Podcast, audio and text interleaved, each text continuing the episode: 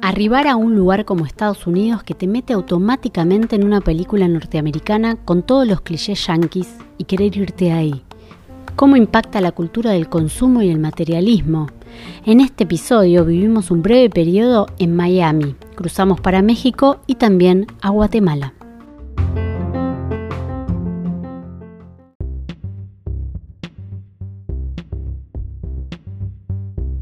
Este es el podcast Viajar es vivir dos veces, una historia en marcha. Vamos a empezar por el más, el más atípico, que fue Estados Unidos. Tú estás ahí en Estados Unidos, en Miami exactamente. Miami que llegué pensando que este nada, que iba a ser una experiencia de vida y de trabajo con posibilidades, un poco esta idea que a veces tenemos de ir a lugares a a ganarnos la vida más fácilmente que en nuestro país, por ejemplo. Y, bueno, y de ahí saltar a, poder seguir viajando. Y en realidad lo que me pasó fue primero que eh, sentí que vivía en una película. Miami es lo más parecido, creo, a... Bueno, eso. Eh, era una película, una de las tantas... Eh, entendí por qué las películas que vemos pasa lo que pasa. Decís, claro, claro, sí, sí. Estamos nosotros absolutamente, todo el tiempo que vemos pelis estamos viendo cómo es esa cultura, ese mundo, esa forma de leer. Y entonces, ¿Es así? ¿Es así? Estados Unidos es, para mí yo lo, lo, lo, igualo al consumismo, por ejemplo, ¿no? al capitalismo en su más eh, eh, expresa definición. ¿Viste eso? Sí, para mí es así, pero digo, sabemos la distancia. Yo viví pocos meses allá. No puedo dar cuenta de un lugar en el que de golpe, no sé, no recorrí todo Estados Unidos. Me impactó tanto esto que decís, me impactó, chocaba tanto con mi idea, con mis ideales, con mi, mi, forma de, de querer habitar el mundo, que rápidamente me quise ir. Entonces, no algo de lo que vengo hablando, de, que, vengo reivindicando, de cómo viajar, de qué manera, con, este grado de humildad, con dejarse empapar por ese mundo, bueno, no lo pude hacer, chiques, lo siento. me llevé Miami, me llevé Estados Unidos a re marzo.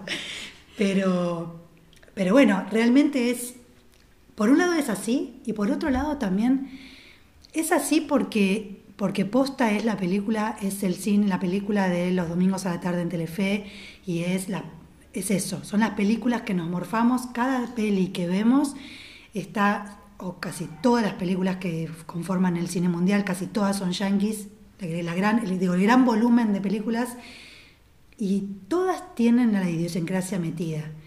Y entonces em, tiene que ver con eso, con sentirse de esa manera. Ahora el capitalismo está wherever, en todos lados del mundo. Y entonces también eso pasa, ¿no? Que por ahí pensando que India no, y en realidad Delhi es un lugar lleno de negocios, llenos de las cosas que compramos después acá en Once o en otros lugares del mundo. Con lo cual, hay algo que, pasa que, que ahí es cuando te das, cuando caí en que la globalización es algo que viene mucho más antes, mucho más, más viejo de que del momento en que le pusimos el nombre globalización y está mucho más arraigado de lo que creemos.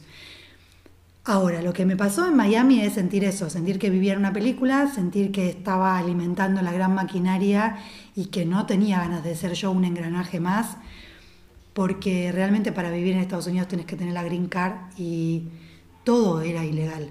También vivir de esa manera como ver también la posibilidad de vivir ilegalmente muchos meses allá o unos cuantos meses como ilegal, pero haciendo todo lo que pueden hacer otras, casi todo, ¿no? Trabajando igual, eh, viajando en tren, en colectivo, teniendo, pudiendo alquilar, eh, es bizarro. Es como otra vez el sostén de la maquinaria, claramente somos los pobres, porque hay algo que siempre intentan evitar que bueno, que tiene que ver con la migración, pero las migraciones somos las que sostenemos esos capitalismos extremos. Eh, digo, los países que se llaman de primer mundo, las migraciones sostenemos eso y en los países que llaman de tercer mundo, en la propia, los propios humanos de ese país, de esa región o de regiones aún más empobrecidas, vecinas, son las que sostienen eso. Pero siempre somos la carne que sostenemos la maquinaria. Em, no estoy diciendo nada nuevo igual. me pasó también de recorrer México, Guatemala y otros países más del sur de América, como por ahí Brasil o Chile, siempre en regiones, no puedo dar cuenta de toda esa extensión, y, bueno, y sentirme como tironeada, ¿no? En esos cuatro países, por ejemplo, que nombro, hay por un lado, o Venezuela incluso, hay em, una gran cantidad de población que tira como nosotras por, por una patria grande, por, por, mejorar las condiciones de vida para el mundo, por mm, sostener y mejorar eh, la explotación de nuestros recursos naturales. Y hay otro mundo que mira justamente a ese, a ese monstruo que es Estados Unidos, queriendo ir hacia allá para, para evitarlo, porque esa es la para cumplir el sueño norteamericano, ¿no? De poder, el sueño ese que, bueno, que sin quererlo también fui a vivir, ir allá, laburar, conseguir dólares y poder después yo viajar, pero otros puede ser sostener su casa, alimentar a su familia o tener su casa o construirla, qué sé yo. En ese transitar por, por, México y Guatemala, eh, ¿qué te llevaste de esas culturas? ¿Te viste como alguien... Eh, digamos, con más empatía de esas culturas o algo como que te pasó en, Estados Unidos que dijiste, uff, acá, como que no encajabas? Yo lo que sentí es que nosotros como cultura argentina somos un híbrido, un híbrido muy extraño.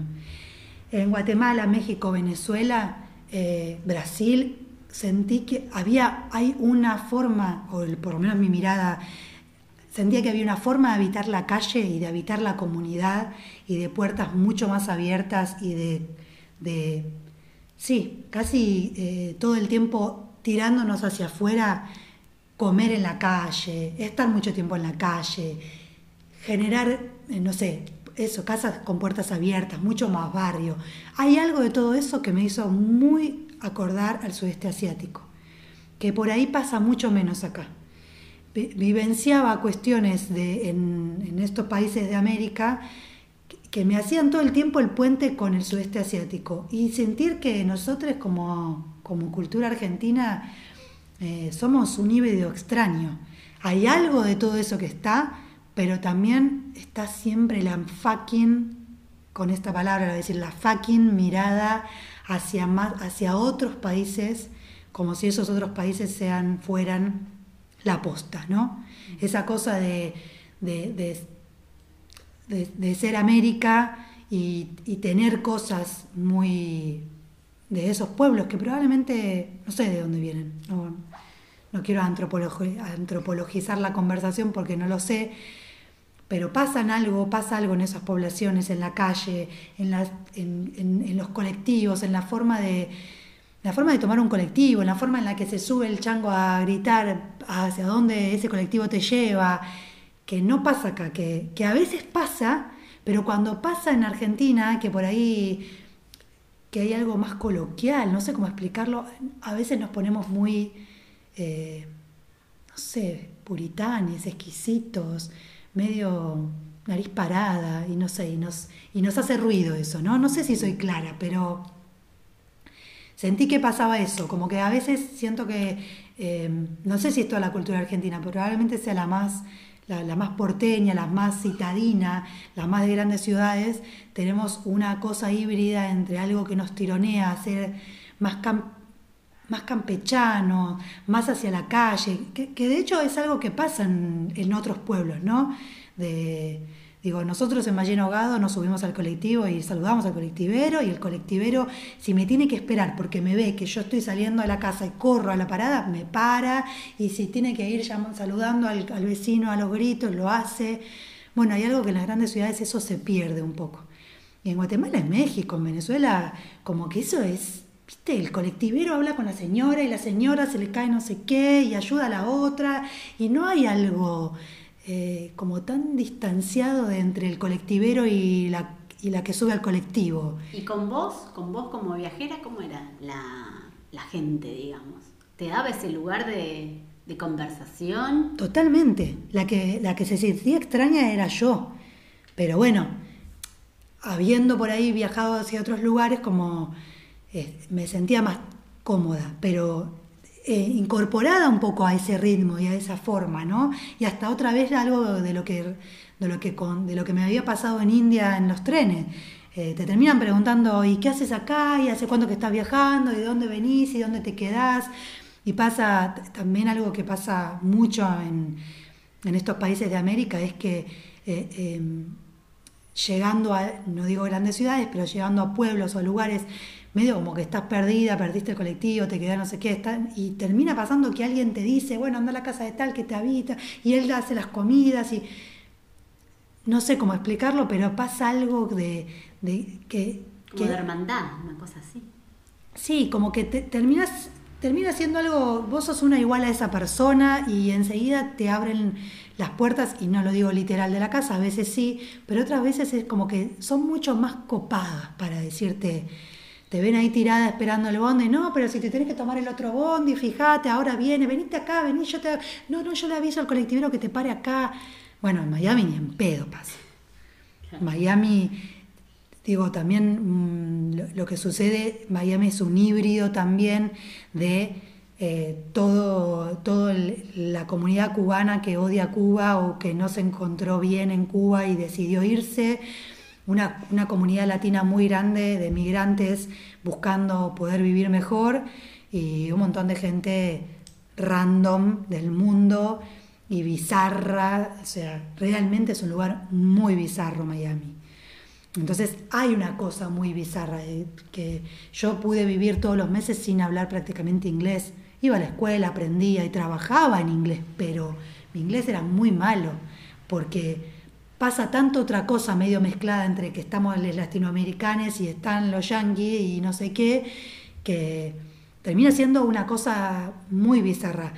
El colectivero seguramente es un señor estadounidense que, guard, que tiene su cultura muy así, pero entra la cubana y te charla y no sé qué y habla con la otra vecina cubana. Entonces pasa algo medio mezclado.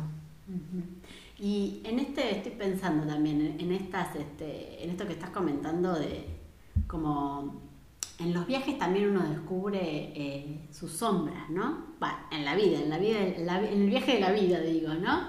Y, en estas contradicciones que una va teniendo a lo largo de toda su vida y que vas incorporando. Y ahora decís, bueno, eh, después quizá de ese viaje eh, te surgió a vos decir, bueno, en, los próximos destinos como que ir y meterme con más humildad en, los lugares. Eh, ¿Harías un, revival a Estados Unidos con esta mi nueva mirada? Sí, lo reharía. Lo reharía no es una prioridad porque el mundo es gigante y hay tantos preciosísimos lugares. Yo creo que todos los países son preciosos. Tanto natural, porque creo que Generalmente cuando hablamos de, viajar parece que estamos hablando de viajar a las ciudades y conocer las culturas y nos olvidamos de que los países y digo que el planeta tiene unas, unas naturalezas zarpadísimas y si también nos dejamos empapar de eso, creo que ahí nos agarra una humildad más grande, decir, ¿saben qué? Humanidad, somos una hormiguita re chiquitita en el medio de esta grandiosidad de naturaleza. Y bueno, Estados Unidos tiene unos lugares increíbles. Entonces, no es una prioridad, pero me encantaría hacer un revival de, no solo de poder dejarme empapar por, por la cultura y por, por descubrir más lugares con una mirada más humilde, menos militante, de, digo, porque la militancia o el activismo lo lleva, yo lo llevo y voy a intentar siempre que el mundo sea mejor, pero eso no quita que igual podamos ir a conocer, porque si no también nos volvemos como, bueno, si el monstruo es Estados Unidos, pero las personas que viven en Estados Unidos, sí, muchas son monstruos como, mucha, como hay monstruosidad en el mundo, pero muchas son... También acá. Exacto, pero muchas son humanes, humanes que habitan en ese lugar que, nada, que seguramente hay un montón que tienen un montón de cosas para enseñarnos, qué sé yo. y otra vez ir a dejar a aprender, a, dejarme empapar por ese lugar, por cómo se manejan, por a ver qué le pasa a esta cubana que salió de Cuba súper enojada y que yo le digo que es una gusana, pero ¿por qué no la escucho con un poco más de humildad? A ver, ¿qué me tiene para decir? Porque, qué sé yo, eso me hace aprender no solo de Estados Unidos, de Miami, sino también hasta capaz de la historia cubana y de que me encanta Cuba y viva la revolución, pero hay otras cosas que pasan en el medio. Y no siempre está todo en los libros de historia y, no, y, la, y la historia la escriben los que ganan, pero hay siempre otros vericuetos y, otras maneras de, leer esa historia, ¿no? Y, e incluso este, eh, leer la historia por, por quienes no ganamos o escuchar la historia por quienes no ganamos, aunque sea una ideología opositora a la mía, también está bueno.